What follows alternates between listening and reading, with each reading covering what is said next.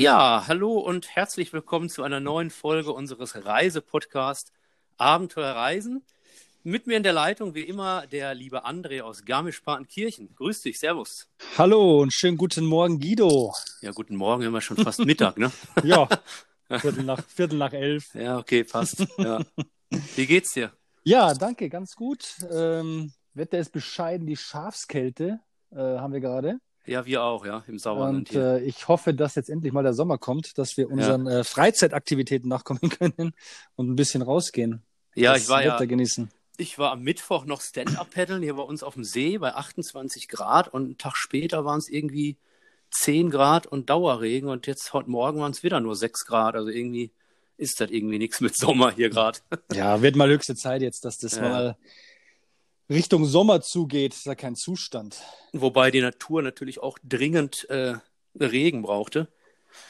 Ganz zu schweigen die Golfplätze. Ne? Bin ich ja mhm. immer am gucken. Bist du ab und zu mal?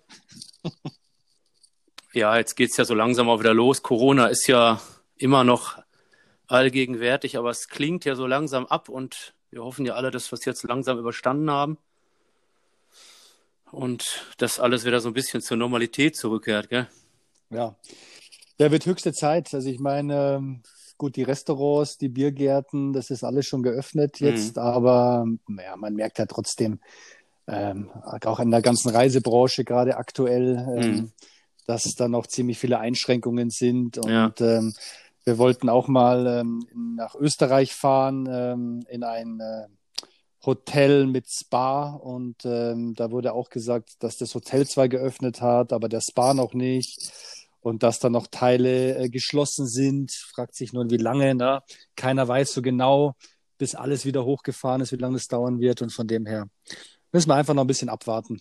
Wobei, da muss ich jetzt natürlich widersprechen, lieber André, ne? mhm.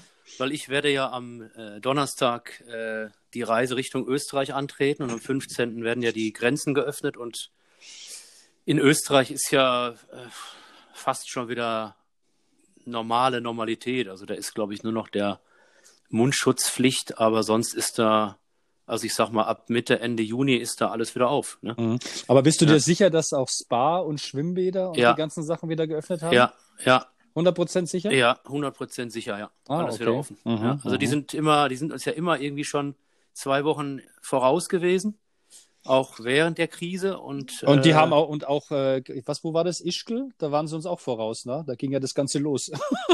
Ja das ist ja gut. Das, da ist es ja jetzt machen wir hier Österreich nicht so schlecht ne? die Leute sollen die sollen die Leute sollen schließlich nach Österreich kommen zu uns. Nein das ist alles also ist alles im grünen Bereich. Aber ich aber aber ich finde Urlaub in Bayern auch nicht ja schlecht. überhaupt. Also ich denke mal dass äh, viele sich eher ins Auto jetzt setzen werden wie halt in den Fliegern. Also ich denke schon, dass Bayern und Österreich da schon ein bisschen von profitieren ja. wird. Ja.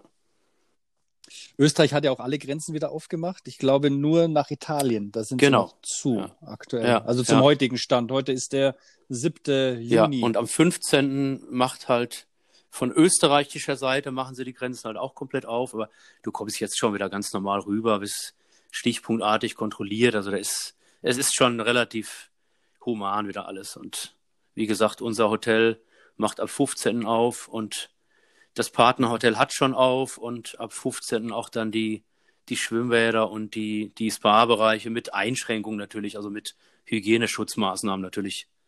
Ja. Also schwimmen, schwimmen mit Mundschutz. Äh, nein, das wieder nicht. mit Tauchermaske.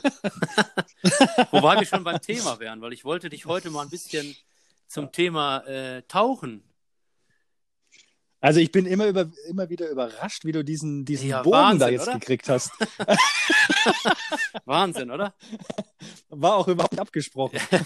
ja, ich musste ja mal so ein bisschen deine, deine Negativ, äh, deinen Negativeinschlag Richtung Österreich korrigieren. Also da ist. Nein, ich bin total positiv. Ja, das ist all... Da hast du mich okay. falsch verstanden. Nein, das ist alles, ist alles in Ordnung. Also ich freue mich jetzt auch drauf und äh, dass es endlich losgeht und habe schon viele Anfragen für Kurse und also äh, auch von meinen Leuten, die ich kenne, es haben schon viele angefragt, dass es wird, glaube ich, ganz, ganz positiv noch werden. Mhm. Ja. Sehr schön. Ähm, ja, Thema Tauchen wollten, der wollte ich heute mal, wollten wir heute mal machen. Und mhm, da bist gerne. du ja der richtige Ansprechpartner als langjähriger Tauchlehrer. Mhm. Ähm, ich weiß nicht, wie lange wie lang bist du schon Tauchlehrer oder wie lange machst du das schon? Ähm, angefangen mit dem Tauchsport habe ich äh, 1993. Mhm.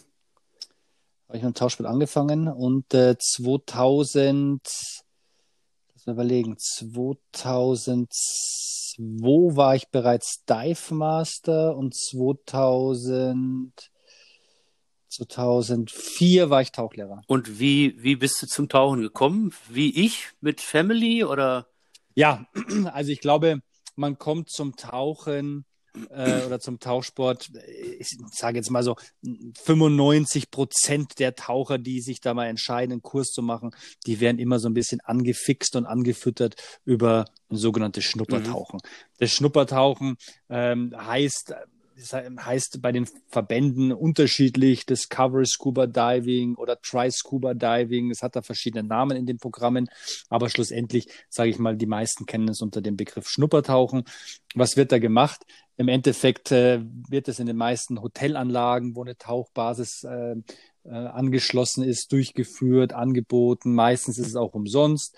Ähm, man kann es ähm, ja bei Tauchschulen machen, wenn man bei sich in den, im, im Ort, in der Stadt eine Tauchbasis hat und sagt, man möchte gerne mal Schnuppertauchen ausprobieren, dann wird dann meistens auch nur ein kleiner Obolus verlangt.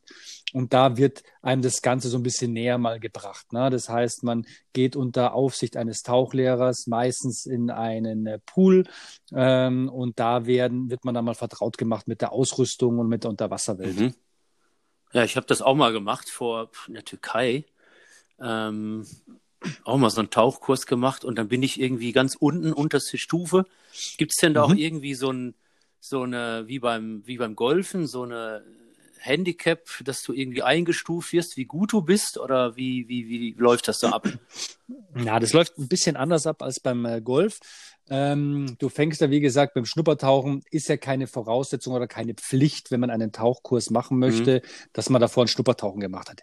Die meisten oder ich empfehle es zumindest, dass man, wenn man sagt, okay, man möchte das Geld in die Hand nehmen, man möchte die Zeit investieren für die Ausbildung, dann sollte man auch äh, davor das schon mal ausprobiert haben, mhm. um einfach mal zu sehen, ist das was für ein oder ist das nichts für mich. Ähm, deswegen gibt es jetzt keine Einstufungen in dem Sinn am Anfang, sondern man fängt an ähm, meistens mit dem äh, Open Water Diver. Diese Kurse heißen aber auch verschieden mhm. bei den verschiedenen Ausbildungsorganisationen. Da kommen wir vielleicht nachher nochmal kurz drauf zu sprechen, äh, welche es da alles gibt, wie da die Unterschiede mhm. sind, so im Großen, im Groben.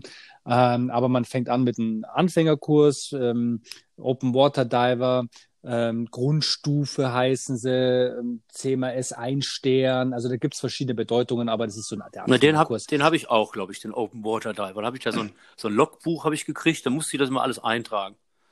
Irgendwie Richtig. 15 Tauchgänge musste ich, glaube ich, haben, glaub, oder sowas.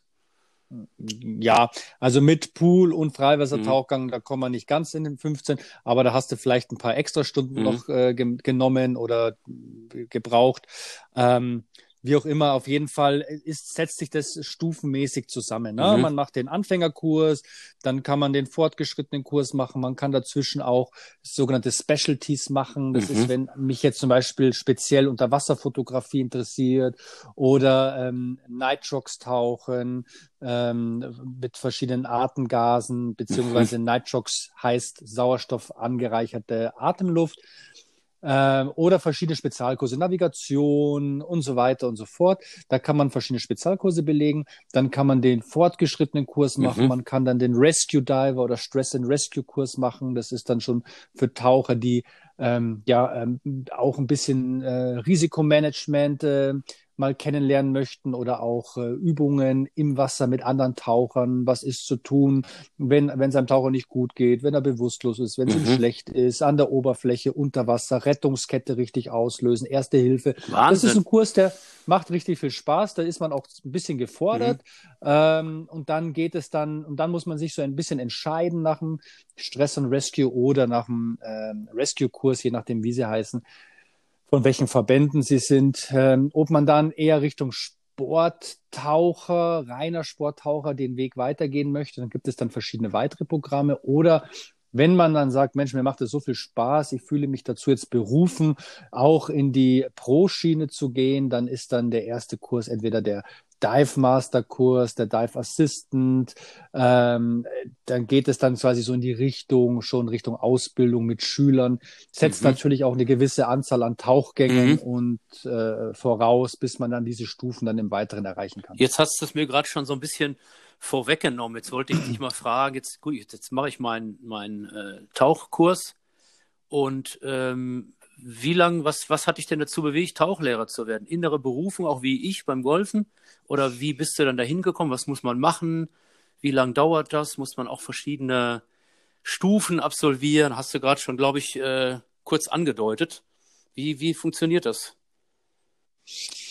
Ähm, ja, gute Frage. Ähm, ich sag mal, die, den Tauchsport mache ich ja schon sehr, sehr mhm. lange. Also, da, also ich habe wenig Sachen in meinem, in meinem Leben so lange äh, gemacht mhm. äh, wie den Tauchsport. Also was, mhm. also was die sportliche Ausrichtung angeht.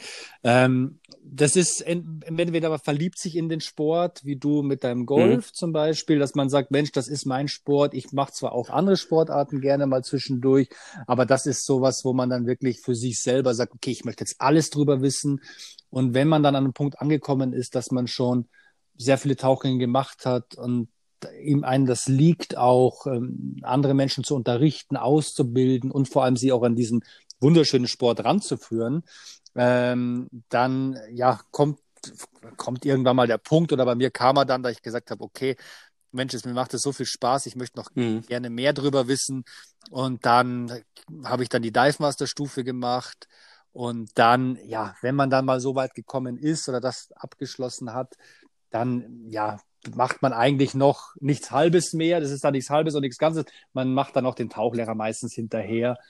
Ob man den dann noch, oder es, es gibt viele Kollegen und ich kenne kenn viele äh, Taucher, die einfach den Tauchlehrerkurs gemacht haben, aber danach nie wieder unterrichtet okay. haben, weil sie einfach gesagt haben, sie wollten es für sich ja. machen, haben danach nicht mehr weiter unterrichtet. Und ja, das war bei mir einfach so, dass ich wusste, äh, ich möchte das äh, hauptberuflich machen, was ich auch dann viele Jahre mhm. getan habe.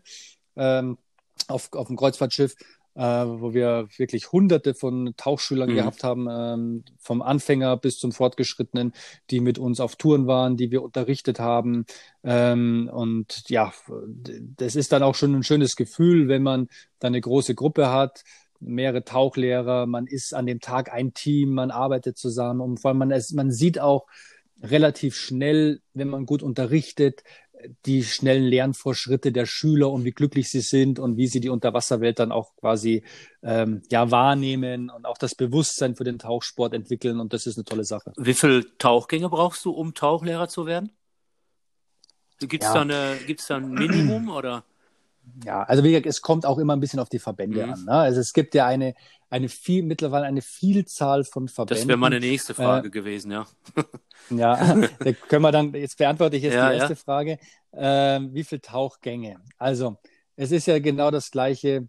Ich mache ja gerade die Ausbildung zum Fahrlehrer mhm. und da gibt es ja auch so einen Punkt, wo man sagt, okay, Mindestanforderungen sind eben, du musst mindestens 21 Jahre mhm. sein und drei Jahre den Führerscheinbesitz mhm. haben Jetzt kann man sich natürlich darüber streiten, macht das Sinn, wenn jemand drei Jahre Fahrerfahrung hat, dass der andere Menschen schon unterrichtet. Mhm. Das, diese, diese Antwort dir zu geben, steht mir jetzt nicht zu. Da kann sich jeder selber seine eigene Meinung darüber bilden, ob das jetzt zu früh ist oder nicht.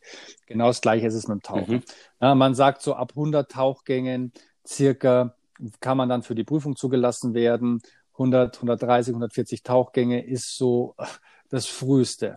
Aber wo ich damals meine Tauchlehrer Tauchlehrerausbildung begonnen habe, da war ich damals schon bei 1500 Tauchgängen. Ui, oh, und jetzt wahnsinnig man, viel, ne? Und jetzt kann man natürlich drüber reden, okay, ähm, wer, wer, ist der bessere mhm. Lehrer? Muss nicht unbedingt sein, dass der die meisten Tauchgänge hat, auch der bessere Lehrer ist, aber er hat definitiv mehr Erfahrungswerte. Das, äh, das stimmt, was du sagst. Das ist beim ich habe ja lange Wassersport auch gemacht und du musst nicht perfekt surfen können oder perfekt Golf spielen können, um es zu unterrichten. Mhm. Da gebe ich dir recht. Aber die ja. Erfahrung ist halt wichtig, wie du schon sagst. Ja, das, äh, das ja. stimmt, ja. Äh, es liegt natürlich auch an dem Einzelnen dann, ja. wie, wie unterrichtet er, genau. hat er die, die taktischen Voraussetzungen, ähm, um, um einen Schüler was beizubringen. Ich bin mir sicher, es gibt auch den einen oder anderen, der mit 150 oder 200 Tauchgängen Tauchlehrer mhm. geworden ist, der es aber sehr gut vermitteln kann und der auch sauber arbeitet. Gar keine Frage. Ich möchte nicht sagen, dass der dann der schlechtere Tauchlehrer mhm. oder schlechtere Ausbilder ist. Nein, äh, gar keine Frage. Aber das muss jeder für sich selber entscheiden. Mhm. Fühlt er sich dazu berufen? Ist er bereit, dann diese Verantwortung auch zu übernehmen für Taucher, die noch nicht so viel Erfahrung haben oder die jetzt gerade erst anfangen, die unter Wasser mitzunehmen? Und wie gesagt, ich habe meine Ausbildung damals mit 1000, also meine Tauchlehrerausbildung mit 1500 Tauchgängen, da habe ich sie erst begonnen. Ähm, jetzt hast du ja so wie jetzt in meinem Sport, also Wassersport, gibt es ja auch verschiedene Verbände. Beim Golfen gibt es den deutschen Golfverband, den österreichischen. Jetzt bin ich bei der PGA. Gibt es das beim Tauchen auch, dass du verschiedene Verbände hast und die halt verschiedene Ausbildungsstufen haben? Oder wie ist das beim Tauchen? Ja. Also es gibt mittlerweile eine Vielzahl an Tauchverbänden. Mhm. Ähm, meine Erfahrung ist äh, weltweit, was ich gesehen habe, und ich habe, denke ich mal, schon in, in vielen äh, Regionen der Welt äh, war ich unterwegs, ähm, die zwei größten Verbände, die man überall immer wieder findet, das ist äh, PADI und SSI. Ja, die kenne ich auch, Pad ja, okay. Äh, PADI steht für Professional Association of Diving Instructors mhm. äh, und SSI für Scuba Schools International. Ich bin Tauchlehrer von beiden Verbänden. Mhm. Ähm, und es gibt aber noch, wie gesagt, eine Vielzahl mehr. Es gibt die CMAS, es gibt mhm. äh, VDTL, Verband Deutscher Tauchlehrer, ähm, es gibt TDI, INTD, also es gibt ähm, sehr, sehr viele Tauchverbände.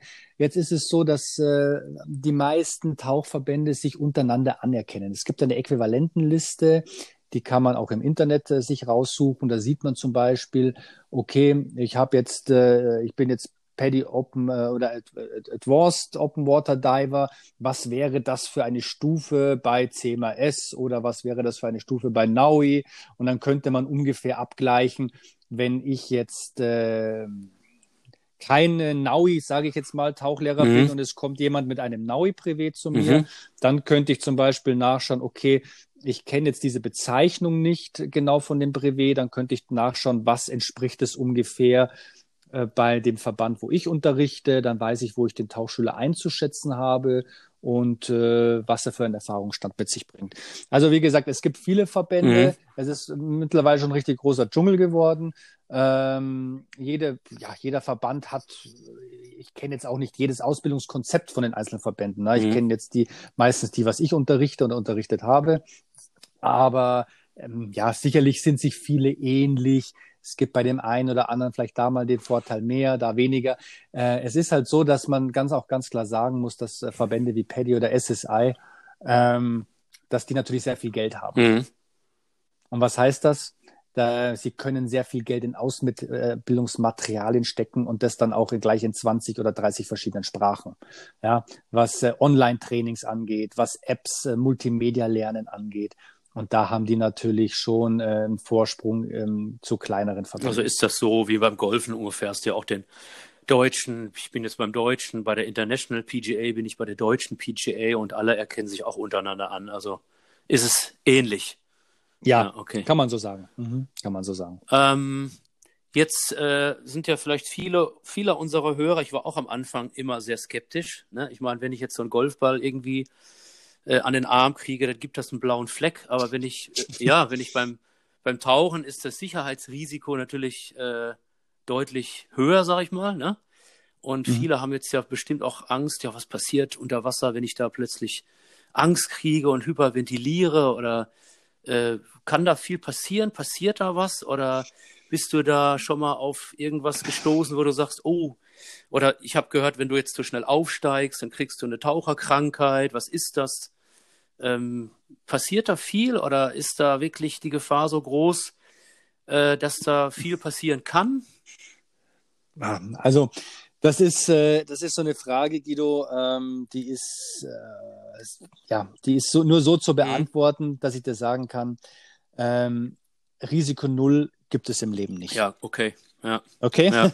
das ist, äh, also ich bin mir sicher, oder es, es besteht auch ein Gefahrenpotenzial auf dem Golfplatz. Na klar, logisch. Wenn ich, ja. wenn ich äh, den Abstand nicht einlasse, wenn ich mich nicht davor umdrehe, Ja, bevor ja. ich den, bevor ich mit dem Schläger aushole, dass ich meinem Hintermann dann äh, eine mitgebe, dass ich äh, nicht, ja, Ja, ja, ich bin ja, mir sicher, klar. ich bin Ja. mir sicher, dass sowas alles schon passiert Ja, ist, ja. ne?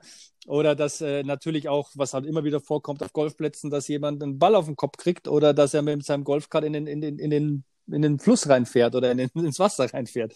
Also ich bin mir sicher, es bestimmt, sind da bestimmt auch schon die unmöglichsten äh, Geschichten da passiert. Mhm.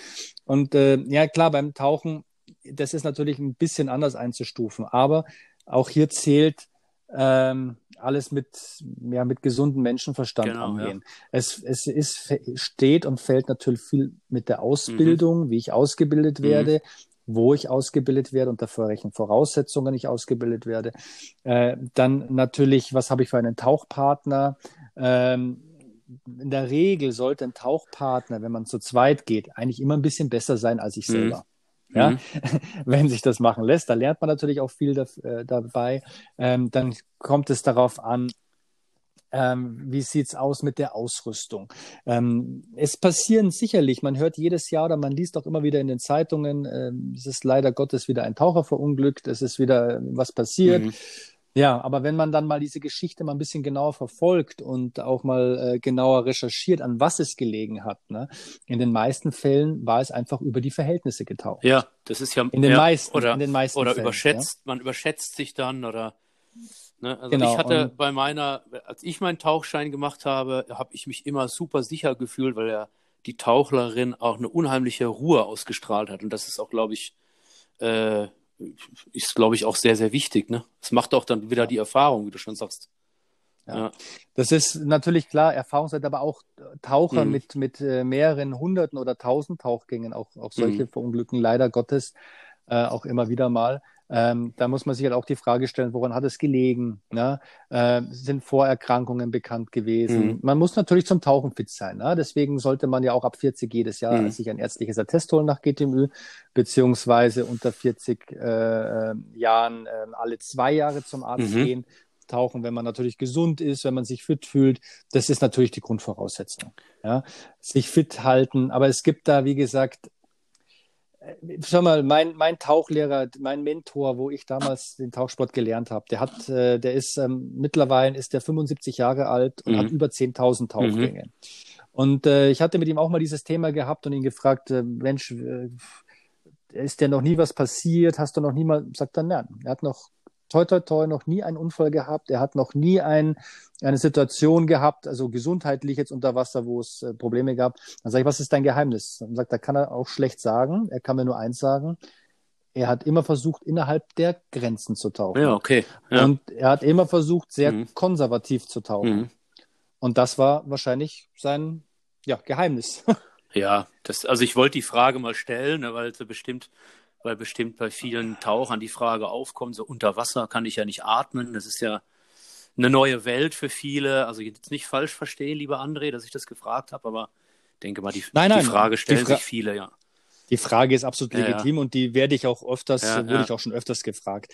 Also es ist halt nur immer, äh, wie gesagt, um das auf den Punkt nochmal zu bringen, konservativ tauchen, fit, fit sein, Ja. wenn man zum Tauchen geht, lieber mal einen Tauchgang absagen, wenn man sich nicht so gut fühlt, äh, als ihn dann auf Biegen und Brechen durchzuführen. Man muss sich sicher sein, man darf kein, äh, man muss auch innerhalb seiner, seiner Grenzen tauchen. Es nützt nichts, wenn ich mit einem Tauchanfänger, der, der, der fünf Tauchgänge hat, ähm, ähm, einen Tauchgang mache, der ihn vielleicht überfordern klar. könnte, ihn langsam ranführen, seine Sch- langsam steigern, auch immer wieder mal ein bisschen Ausbildung machen, was Neues dazu lernen Mhm. und Erfahrungen sammeln. Ja. Ja. Das ist die Ausrüstung auch an die an die ähm, ja an die Umgebung anpassen. Es, es gibt äh, Kaltwasserausrüstungen, es gibt Tropenausrüstungen. Na und ich meine, der erste Fehler wäre schon, wenn ich sage, ich kaufe mir eine Tropenausrüstung, weil ich nur auf den Malediven bei 28 Grad Wassertemperatur tauchen möchte. Ja, dann hat die gewisse Voraussetzungen, die Ausrüstung, was er erfüllen muss, hat aber nicht die Voraussetzungen, hier bei der zwei oder drei Grad kalten Wasser in einen Gebirgssee tauchen Mhm, zu gehen. mhm. Ja? Und, ähm, dadurch können natürlich auch wieder Probleme resultieren in der Ausrüstung, die dann wieder Stress verursachen oder ein Ausfall der Ausrüstung bedeutet. Ne? Mhm. Ja, Wahnsinn, ganz schön viel. Ähm, irre. Ähm, was, was, äh, jetzt fange ich an mit Tauchen. Ne? Ich habe jetzt mhm. Bock auf Tauchen und ähm, habe jetzt einen Tauchkurs gemacht und äh, ist das auch wie beim Golfen? Sagst du eher, okay, Ausrüstung leihen oder äh, lieber eine eigene Ausrüstung kaufen? Wenn ja, was kostet sowas? Weil ich finde zum mhm. Beispiel immer dieses ganze Gerödel, was man da immer hat. Du brauchst eine Stunde, dich anzuziehen, dann gehst eine halbe Stunde tauchen und eine Stunde wieder ausziehen. Das fand ich immer persönlich äh, viel Vorbereitung.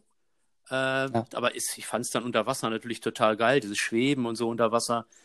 Äh, ich habe das auf den Malediven dann auch gemacht, diese Fischvielfalt, Wahnsinn. Aber jetzt wollte ich von dir mal wissen, was das so, äh, oder was muss ich auf den Tisch legen, damit ich eine eigene Ausrüstung habe, wenn ich die am Anfang überhaupt brauche? Ja, gute Frage. oder das kann ich mir die ausleihen oder? Ja, ja, also prinzipiell kann man sich natürlich die Ausrüstungen ausleihen. Mhm. Ähm, das, das machen auch ja, viele natürlich am Anfang. Es ist natürlich immer ein Kostenfaktor. Mhm. Ne?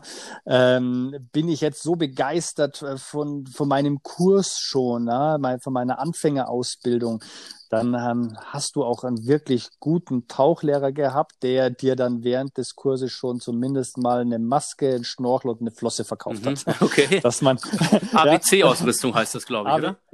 Korrekt, genau. Ey, gut, oder? Äh, ich bin gut. Sehr, ja, ja, du bist äh, schon ein bisschen in die Pro-Schiene, ja. Ja, das ist ein bisschen übertrieben jetzt. Nein, das ist sehr gut. Mit meinen 15 Tauchking oder 16. nee, also also da hat man natürlich äh, auch die Wahl der Qual. Ähm, ähm, natürlich empfiehlt es sich immer, wenn man sagt, okay, man gibt jetzt das Geld aus mhm. für den Kurs, mhm. sich zumindest mal eine eigene äh, ABC-Ausrüstung zu kaufen. A steht für Flossen, B für Maske und C für Schnorchel, ja, weil die so ähnlich von der Form sind. Ähm, und da hat man dann schon mal, was man ja permanent auf dem Gesicht hat, mhm. ja, wo die Nase drin ist. Ähm, da hat man zum Beispiel mal so, so persönliche Sache, ja, die, die, die passt dann auch. Ja, die probiert man dann an in der Tauchbasis oder dementsprechend im Tauchshop, wo man die Sachen kauft. Und sowas, sowas sollte man schon mal haben. Okay. Und äh, die anderen Sachen natürlich äh, Presslufttanks, Blei, solche Sachen leiht man sich in der Regel aus. Außer man sagt, Mensch, ich gehe hier jedes zweite Wochenende zum Tauchen, dann wird sich sowas schon mal rentieren unter Umständen, dass man sagt, okay, man kauft sich auch mal ein paar Kilo Blei, mhm. die man halt braucht, äh, oder auch mal ein, zwei Tanks, wenn man da geht. Ähm, der Rest der Ausrüstung natürlich liegt, schießt mich tot. Es liegt auch mal so ein bisschen an der Region, mhm. wo man gerade ist. Aber ich sag mal hier so in den bayerischen Regionen an Tauchbasen, da zahlt man für so eine komplette Ausrüstung am Tag so um die, ach, früher waren es mal so um die 55, 60 Euro, 70 Euro, 80 Euro mit Computer. Übers Wochenende kann man sich dann mal so eine Ausrüstung ausleihen. Das geht natürlich, wenn man das zehnmal macht, ne? Ja, klar. dann auch gleich wieder 800, 900 ja, ja. Euro weg und dann kann man sich schon überlegen, da hätte man schon zumindest mal einen Anzug gekriegt, einen eigenen, äh, da hätte man vielleicht sogar schon ein Jacket gekriegt, also je nachdem, mhm. es gibt ja da verschiedene, das ist wie beim Golfsport auch vom Equipment, ja, es gibt, ähm, sag ich mal, den einfachen äh, Skoda mhm. und es gibt den, äh, den Maybach. Ja, kann, ähm, kann, also kannst dich tot kaufen praktisch. Da kannst dich tot kaufen, genau. also ähm, da kommt es halt immer drauf ja, an. Ich sage aber auch immer, wenn man den Sport ernsthaft betreiben möchte, mhm. dann wird man über kurz oder lang nicht drum rumkommen, sich eine eigene Ausrüstung zu kaufen. Und da kann ich aber auch nur einen Tipp geben, eine gute Beratung, auch mal ein bisschen im Internet mhm. recherchieren. Mhm. Äh, Taucher.net ist zum Beispiel auch so ein Forum, wo sehr viele Taucher drauf sind, wo mhm. auch so eine Ausrüstungsdatenbank ist, da kann man nachschauen. Und ansonsten mein, mein Tipp, wer billig kauft, kauft doppelt. Das zählt natürlich auch beim Tauchsport. Das also, äh, sage ich auch immer, genau. Wer billig kauft, kauft zweimal. Genau, und da muss man sich halt auch äh, schauen. Aber um das nochmal jetzt auf den Punkt zu bringen, ähm, eine Ausrüstung für jemand, der sagt, okay, ich möchte die Ausrüstung gerne in Urlaub mitnehmen, ich möchte aber auch gerne hier in unseren deutschen Seen ein bisschen tauchen. Da kommt es natürlich drauf an. Ähm, Im Hochsommer ist das mit einem Nasstauchanzug mhm. gut machbar. Im Winter würde ich mit einem Nasstauchanzug äh, davon absehen. Es gibt einige, die machen sowas. Respekt, sage ich da nur. Ähm, äh, ich würde dann auf jeden Fall einen Trockentauchanzug bevorzugen, aber eine normale Ausrüstung, ja, sage ich mal so ab 2000, zweieinhalb, 3000 Euro. Ja, da sind wir schon gut dabei. Mhm. Hm, wenn ich mir, wenn ich heute einem Tauchanfänger, der zu mir kommt, sagt, Mensch, ich habe so viel Bock, ich möchte den Tauchsport länger machen, ich möchte den, äh, ähm, möchte jetzt weiterkommen und äh, ist mir jetzt egal, was es kostet, dem würde ich wahrscheinlich eine Ausrüstung zusammenstellen, wo wir ungefähr zwischen 4.500 und 5.000 Euro wären. Ja, okay. Ja, das ist ja, also eigene Ausrüstung ist ja immer was anderes wie Laien, klar, aber es, wie du schon sagst, das hängt ja immer davon ab, was man machen will und wie viel. Aber jetzt hast du schon ganz viele Fachbegriffe genannt. Ich habe eben Nitrox gehört, Jacket und Trocken- und Nasstaucheranzug, da wo wir jetzt auch gar nicht gezielt so drauf eingehen, was das alles ist. Das kann man sich bestimmt dann auch äh, nachlesen oder es wird jetzt auch den Rahmen, glaube ich, sprengen, da alles genau zu erklären. Ja. Aber so die grundlegenden Sachen haben wir jetzt ja mal jetzt äh, noch die Frage an dich. Jetzt, ich wohne ja jetzt hier zum Beispiel am Möhnesee. Mhm. Der ist ja wunderschön, der Möhnesee. Mhm. Äh, Im Sauerland. Ja, du warst ja noch nicht hier. Du musst ja endlich mal hier hinkommen. Dann merkst du erstmal, ja. wie schön das hier ist. Aber du bist jetzt in Österreich. Nee, Hast nee, keine Zeit. Ja, ja. Drei Tage habe ich noch. Na, und wir haben ja hier auch mehrere Taucherbuchten, aber da sage ich mir jetzt immer, äh, wenn ich hier jetzt im Möhnesee tauchen gehe, ich kann ja, wenn ich auf dem Stand-Up-Pedalboard stehe und ins Wasser gucke, ich kann ja keinen Meter tief runterschauen. Das, was macht jetzt den Reiz da aus, im, im Möhnesee tauchen zu gehen? Oder äh, was ist der Unterschied für dich jetzt im Möhnesee hier tauchen zu gehen oder ähm, ja, dann auf den Malediven? Das ist ja ein krasser Unterschied dann. Das ist ja, also, ist ja also ich, ja. ohne den Möhne, ohne den Möhnesee jetzt zu kennen. Also du siehst äh, einen Meter weit vielleicht, einen halben Meter würde, vielleicht. Ja. ja. Also sowas, äh, ja, es ist ja so. Also, wer den Tauchsport, bei mir war es ja nichts anderes, mhm. wo ich damals noch nicht so viel in der weiten Welt rumgekommen bin, habe ich mich natürlich damit auch ähm, zu, ja, zufrieden geben müssen, dass ich hier in unseren, in unseren Seen äh, tauchen mhm. gegangen bin. Natürlich mhm. sind die bayerischen Seen zum Teil auch sehr klar. Mhm. Es kommt aber auch ein bisschen auf die Jahreszeit drauf an. Man kann auch mal Pech haben, dass vielleicht es einen Tag davor geregnet hat oder zwei Tage, dass viel ähm, ja, Sand oder ähm, Staub von der Straße in die, in die, ins Wasser mhm. gelaufen ist. Dann trübt es natürlich auch sehr schnell ein. Das sind natürlich dann viele Schwebeteilchen im Wasser. Es kann aber auch äh, Algenblüte sein, es kann Plankton sein. Ähm, was man hat, oder beziehungsweise Algen, ja, ähm, da hat man auf einmal schlagartig auch eine Sicht von mm. Meter, anderthalb Meter. Mm. Ne? So, was macht jetzt da den Reiz aus? Also im Endeffekt, wer jetzt sagt, Mensch, ich mache das Tauchen nur, um viele Fische zu sehen und bunte Korallen, das ist mit Sicherheit bei vielen am Anfang ein, ein Anreiz oder eine, eine schöne Sache, mm. was, warum man das natürlich auch macht, die Natur unter Wasser zu genießen, ähm, aber es gibt natürlich auch viele Taucher, die sagen, Mensch, ich gehe auch rein, wenn wir bloß einen Meter oder anderthalb Meter Sicht haben. Das sind aber da meistens keine blutigen Anfänger oder keine Anfänger, mhm. die sowas machen, äh, weil das erzeugt natürlich auch ein bisschen mehr Stress bei den meisten. Das, das ne? stelle ich mir gerade vor, weil wenn ich nur einen Meter jetzt gucken kann und die haben dann da so ein paar Schiffswracks versenkt da in der Bucht und ein paar interessante ja. Sachen, die aber da, das, das, das ich glaube, da fühlt man sich doch dann auch ein bisschen beklemmt, oder? Wenn man nur einen Meter gucken kann oder nicht? Das ist, das ist richtig. Bei vielen ist es mhm. der Fall. Ähm, Taucher, die, sage ich mal schon, die schon viel erlebt haben, ich, ich nenne sie mal die erfahrenen mhm. Taucher, mhm. ähm, für die ist es eine große Herausforderung. Und wir haben auch sehr viele Tauchgänge hier gemacht mhm. bei uns, wo wir eben solche Sichtverhältnisse gehabt haben. Und da ist es halt das Spannende. Zum einen äh, auf die Tarierung zu achten, immer schön über dem Grund zu bleiben und vor allem dann auch tolle Kompassnavigationsübungen zu machen. Mhm. Und das ist natürlich dann schon, ja, das ist dann schon so, das ist schon herausfordernd. Also wenn man sagt, man taucht jetzt da einen, eine größere Strecke ab und kommt dann auch wirklich nach 40, 45 Minuten wieder fast an dem Punkt raus, wo man auch reingegangen ist, dann ist es schon ein geiles Gefühl und das trägt natürlich auch schon zur Übung bei. Ja, das, das glaube ich, ja. Du musst es dir vorstellen, das ist so wie wenn man im Winter Autofahren lernt. Mhm. Ja, unter, unter schlechten Sichtverhältnissen, mhm. schlechten Straßenverhältnissen und so weiter und so fort. So, und das Gleiche ist es jetzt, wenn ich das in diesen, unter diesen Verhältnissen kann und ruhig bleib, was soll mich dann noch bei guten Verhältnissen äh, großartig in Bedrängnis bringen. Ja, das stimmt. Das, äh, das kann ich nachvollziehen. Ja. ja. ja, Also man hat natürlich dann, man bleibt ruhiger, man kennt so Situationen, auch im Meer kann sich mal eine Situation verschlechtern. Mhm. Klar, da hat man mehr mit Strömung zu tun als im mhm. See zum Teil und so natürlich andere Faktoren, andere Einflüsse. Aber ich sag mal, wenn man wirklich äh, das Tauchen im Dunkeln, sage ich mal, gelernt hat, ja, dann hat man meistens äh, das war meine Erfahrung zumindest, hat man äh, unter anderen Bedingungen äh, gibt es mehr Sicherheit. Verliert man da schnell die Orientierung, wenn man so nicht so viel sehen kann unter Wasser? Es gibt, man hat natürlich versucht, auch immer irgendwelche Fixpunkte zu mhm. haben. Äh, aber natürlich, wenn, wenn ich jetzt, sag ich mal, ähm, in einem See bin, der 30, 40 Meter tief ist, sage ich mhm. jetzt mal, und ich tümpel da auf 20 Meter rum, äh, habe keine Referenz zur Oberfläche. Vielleicht, gut, man sieht das vielleicht, wenn die Sonne oben scheint oder mhm. hoch steht, dass man da vielleicht so einen, irgendwie so einen hellen Fleck hat.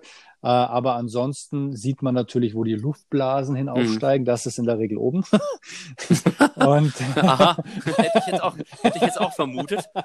als, als purer Anfänger. und ansonsten natürlich muss man sich schon konzentrieren, ne? ja, dass ja. man, dass man weiß, wie steht man gerade, mhm. wie befindet man sich im Wasser. Man sieht vielleicht seinen Tauchpartner, an dem orientiert man sich dann vielleicht so ein bisschen mit, ja, ähm, wie der im Wasser liegt.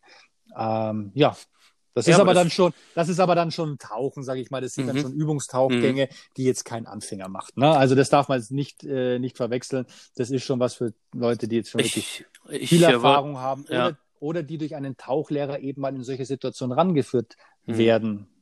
Ich wollte gerade sagen, weil das äh, macht dann auch, ja, das macht dann auch die Erfahrung oder bringt dann auch die nötige Erfahrung. Ne? Korrekt. Ja. Ähm, jetzt hört man ja immer, äh, kommen wir mal langsam, so langsam müssen wir zum Schluss kommen, oder? Sonst sitzt zu lang, André.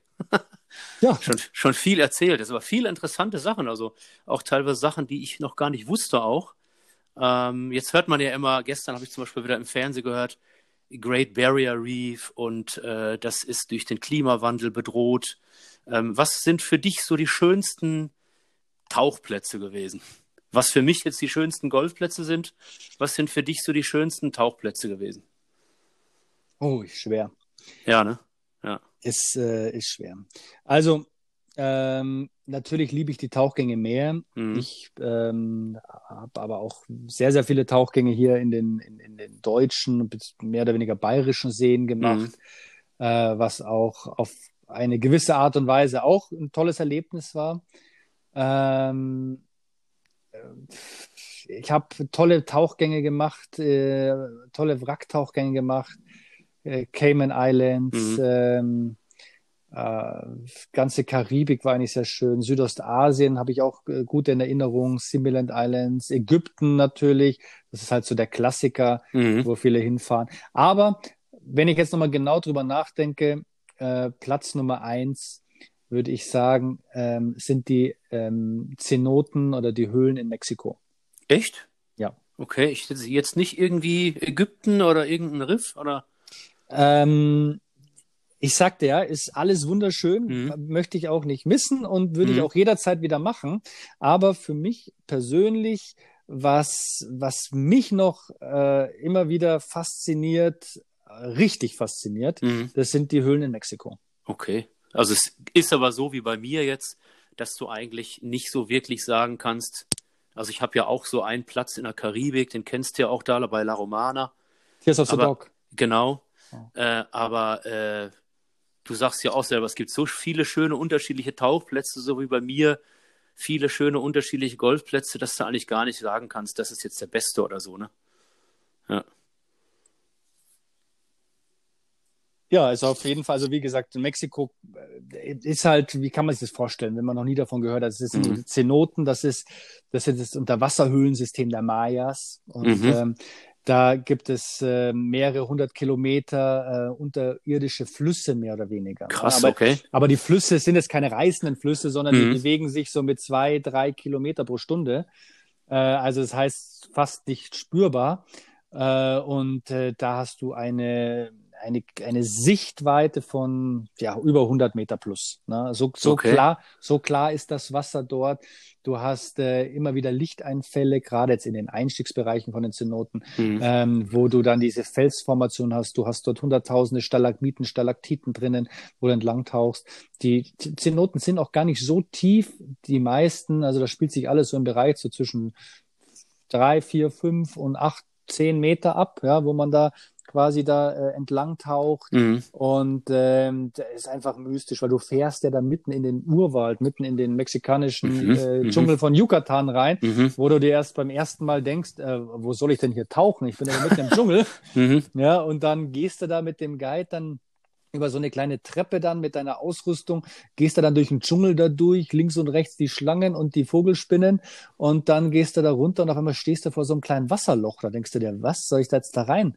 Ja, und dann mhm. zack, gehst du da rein und dann, wenn du da reingesprungen bist, setzt du das erste Mal die Maske auf und dann guckst du mal und dann denkst du dir, das darf doch nicht wahr sein. Ne? Also eine Sicht, wie ich sie noch nirgendwo mhm, äh, mhm. gesehen habe. Mhm. Ja, da war ich, da war ich mit Krokodilen geholfen, das ist in Mexiko. Da warst du in den Höhlen tauchen. Ja. ja, ja äh, letzte Frage, André, bist du noch aktiv eigentlich oder bist du jetzt, äh, hast du die Ausrüstung jetzt aufgrund deiner Ausbildung jetzt ja auch in die Ecke gestellt, oder? Ja, es ist jetzt erstmal äh, geparkt, äh, die Ausrüstung. Mhm. Ähm, ich werde äh, auf jeden Fall jetzt ähm, nach meiner Ausbildung, äh, mhm. die wird äh, Ende des Jahres fertig sein, Anfang nächsten Jahres. Da ist natürlich jetzt der Fokus total auf Ausbildung, also auf meine mhm. persönliche Ausbildung jetzt äh, in der Richtung. Und danach möchte ich schon wieder anfangen ähm, zu unterrichten, nebenbei tauchen zu gehen. Mhm. Äh, da habe ich auch schon so ein, zwei Sachen im Kopf, aber das ist noch nicht spruchreif. Genau. Ja, super. Ja, cool, dass wir mal so einen, so einen schönen Einblick über das Tauchen jetzt bekommen haben, beziehungsweise unsere Hörerinnen und Hörer. Ich hoffe, das äh, hat allen gefallen und alle, die jetzt mal mit Tauchen anfangen möchten oder die schon länger tauchen, haben da noch ein paar Tipps bekommen.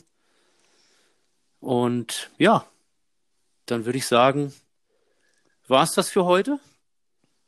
Und äh, ja, schauen wir mal, was wir in der nächsten Folge machen. Wir hatten mal wieder so ja, Richtung Orient gedacht, ne? aber wir, wissen, wir, wir sind uns nicht ganz sicher, was wir machen, ne, André? Mhm. Ob wir jetzt in die Ferne schweifen oder immer noch mal hier in Europa bleiben, aber schauen wir mal, was wir in der nächsten Folge aufnehmen. Das machen wir ad hoc wieder, ja. Genau. ja. Alles klar. Ja, super. Dann äh, verabschieden wir uns und sagen wir bis zur nächsten Folge. Und äh, Gruß nach Garmisch-Partenkirchen. Ja, und Gruß ins Sauerland. Ja, noch bin ich im Sauerland. Äh, und nur noch bis übermorgen.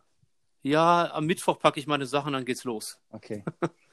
Alles klar. Alles klar. Dann bleibt dann, gesund. Ja, genau, bleibt gesund, ganz wichtig. Vielen Dank fürs Zuhören. Wer es noch nicht gemacht hat, wie du immer so schön sagst, liked unseren Channel und abonniert ihn und äh, ja, hoffe, es gefällt euch. Besser hätte ich es jetzt nicht sagen können. Ja, oder? schöner, schöner Abschluss. Sehr schön. Also, André, so, mach's bis gut. Bis zum ne? nächsten Mal. Jo. Ja, bis dann. Ciao. Tschüss. Ciao.